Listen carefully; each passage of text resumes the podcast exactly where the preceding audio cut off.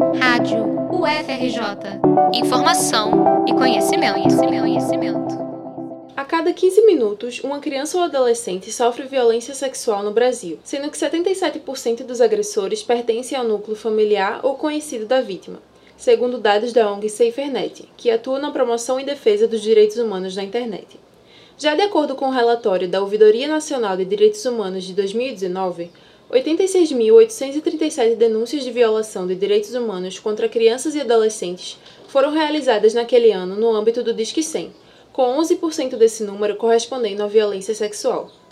Esses índices evidenciam a urgência de se debater efetivamente medidas de prevenção e combate a esse tipo de violência, que pode acarretar em graves consequências psicológicas, físicas e emocionais por toda a vida das vítimas. Uma das principais dificuldades para trazer esse debate à luz é o tabu que se tem sobre quaisquer temas que atravessem a sexualidade, fortemente ligado a uma visão conservadora que enxerga o acesso a esse tipo de informação como uma forma de influenciar as práticas sexuais. Essa perspectiva, no entanto, é incoerente, porque já se tem provado que, quanto maior a quantidade de informações, mais ferramentas para identificar situações de abuso, bem como se proteger de infecções sexualmente transmissíveis e prevenir a gravidez precoce, estarão nas mãos dos jovens.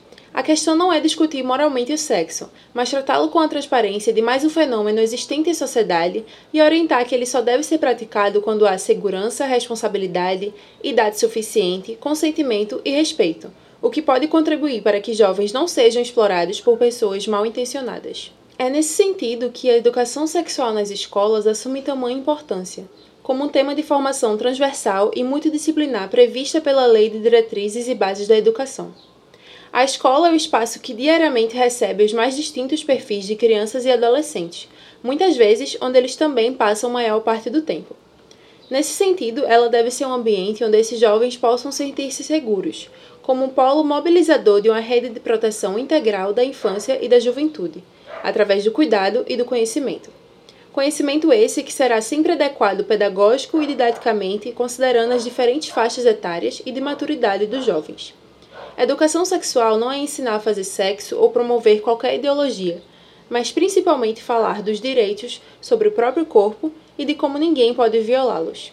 A professora associada da Escola de Serviço Social da UFRJ, Rosana Morgado, que também é coordenadora do curso de extensão Direitos de Crianças e Adolescentes, Múltiplas Dimensões, explica aqui. Com a excepcionalidade do, do período da pandemia, é, vamos nos defrontar com dados que vão expressar o quanto mais vulneráveis essas crianças ficaram pela ausência né, da, da frequência cotidiana nas salas de aula. Portanto, também nesse, nesse aspecto, os próprios educadores, e aí não só professores, mas todos os profissionais de educação que trabalham nas diferentes escolas, nos diferentes níveis de escolas, precisam ser capacitados também para promover esses espaços de discussão, informação, fazendo articulação também é, com as próprias famílias dessas crianças e desses adolescentes. Não pensando as escolas ou os educadores de forma isolada. Muitas vezes os é, docentes, né, os professores também não sabem é, como lidar com, com as diferentes situações, se sentem vulneráveis, se sentem é, individualmente responsáveis por uma possível identificação da situação de violência sexual e isso os deixa muito fragilizados, sem sombra de dúvida. Por isso é importante ressaltar que as notificações, quando são feitas, elas são feitas pela instituição e não individualmente pelo nome do profissional. Fica claro que, idealmente, a educação sexual se constituiria na articulação entre os setores familiar e escolar.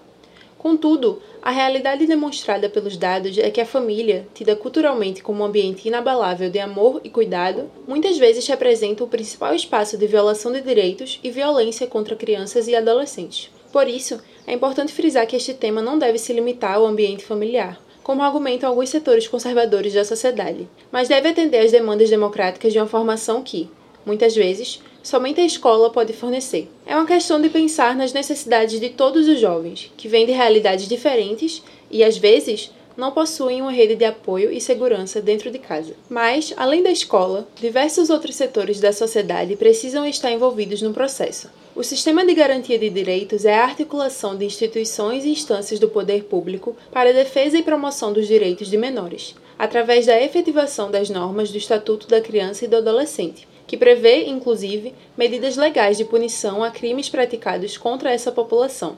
São políticas interdisciplinares que envolvem os órgãos públicos judiciais, os departamentos de polícia da criança e do adolescente, DPCA, os conselhos tutelares, os centros de defesa dos direitos da criança e do adolescente, os centros de referência da assistência social, CRAS, e a própria sociedade civil, Nesse sentido, a articulação de uma rede integrada e intersetorial de proteção à infância e à juventude é uma responsabilidade coletiva. Contudo, essa rede de proteção ela se fragiliza, especialmente nesse momento, é, conjunturalmente que estamos atravessando, né, com uma redução cada vez mais drástica de recursos públicos destinados a esse tipo de serviço.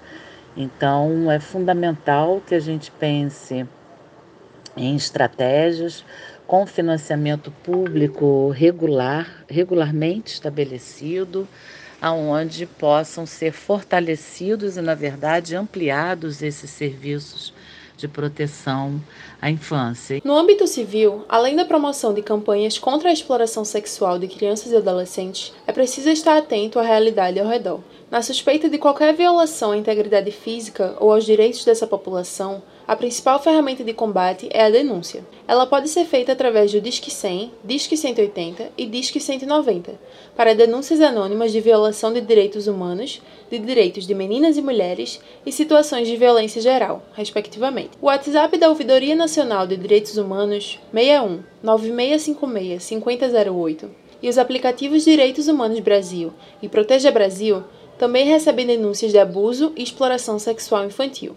O site new.safernet.org.br recebe denúncias de cyberbullying e crimes realizados em ambiente online, como a pornografia infantil ou o aliciamento de menores. Além disso, é possível acionar os conselhos tutelares e buscar orientação nos CRAs, entrando em contato nos sites ou através de telefones específicos para os órgãos de cada região. Reportagem de Isadora Maria para a Rádio FRJ.